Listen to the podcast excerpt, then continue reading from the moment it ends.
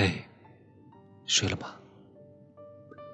前几天跟朋友有过一次蛮私密的对话，被问及觉得想想就很温暖的事是什么，我说，哼，一想就觉得很棒的事是，以前喜欢过的人都是很温柔、很善良的人。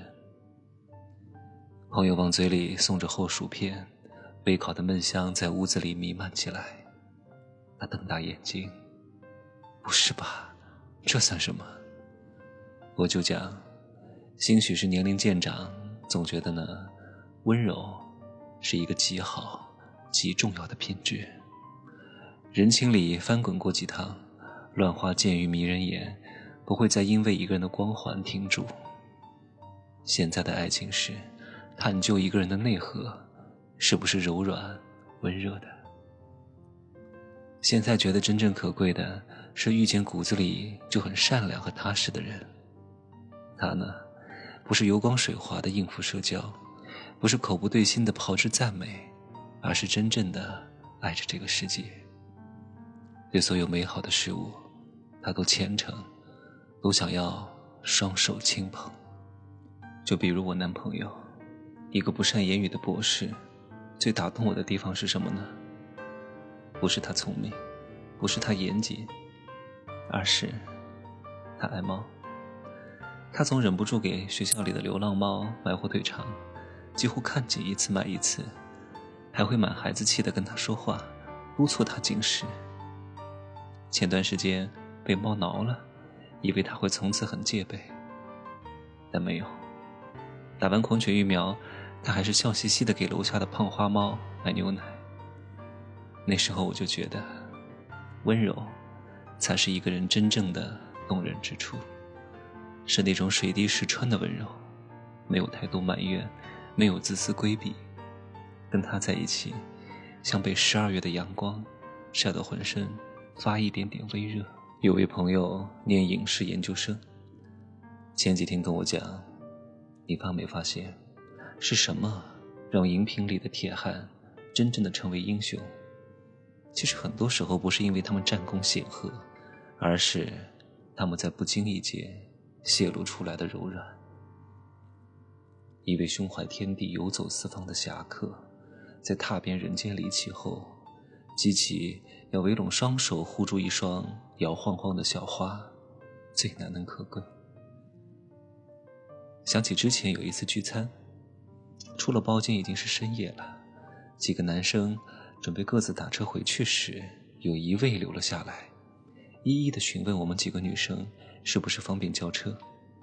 得到肯定的答案之后，再开始给自己叫车，还嘱咐我们一定小心，最好结伴。那时我对这位男生的印象便非常之好。温柔的人会悄悄地考虑到每一个人的感受。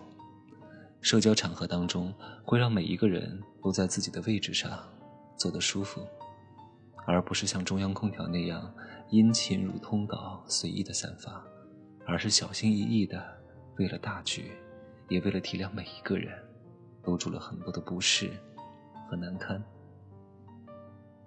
迷人之处在于，这种心细绝非来源于谄媚，而是自然而然的周全。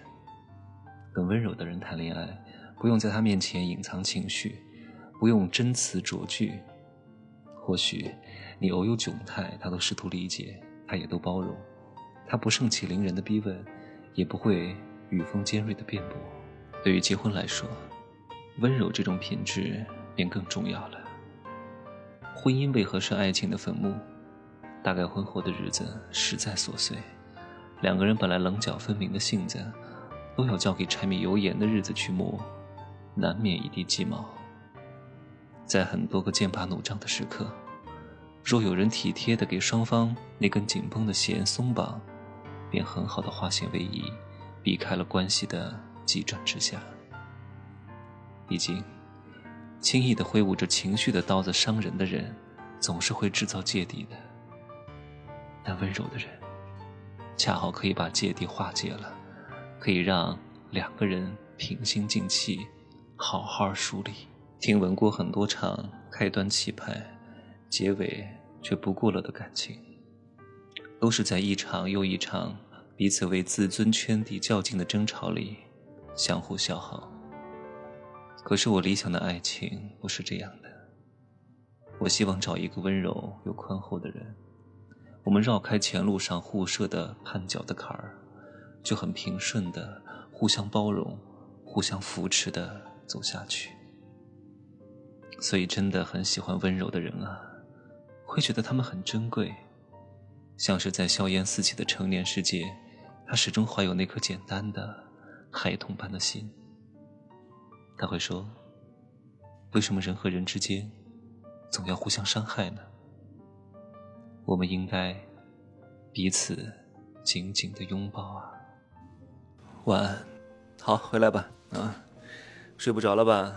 本来要睡着了，那又被我这个阴阳怪气的公公给叫醒了。大多数人呢，都只能接受前面的状态啊，他看不得一些事件的真相。就像我今天发了一个什么叫抓龙筋的一个按摩的视频，很多人又炸了，天哪，怎么能发这个？天呢，你还弄这个？天呐，你玩的太过了。这个世界。远远的比他们想的更加黑暗啊！他们看到很多明星偶像，哎，你看我们家偶像多好多励志多努力，玩的比谁都花，对吗？我都不想讲是谁了啊，因为我也没有什么实锤的证据，我只能告诉你，你所看到的一切都不一定是真实的。你能看到我的朋友圈，你真的是能够了解你之前很多你无法理解的一些事情。我真的朋友圈是带各位去看世界啊。那些所谓的偶像明星，他哪会讲这些东西呢？对吧？所以各位要珍惜。有一个学员特别聪明，他说：“珍惜学长啊，我看你发这个，我就知道你又在筛人了。”我说：“你太聪明了，对我就是在筛人。我用价格、价值、价值观啊，然后 再筛人，把那些不合格的、看不下去的、装逼的，全部给我滚啊！懂了吗？啊，好吧。”就说这么多啊，晚安吧。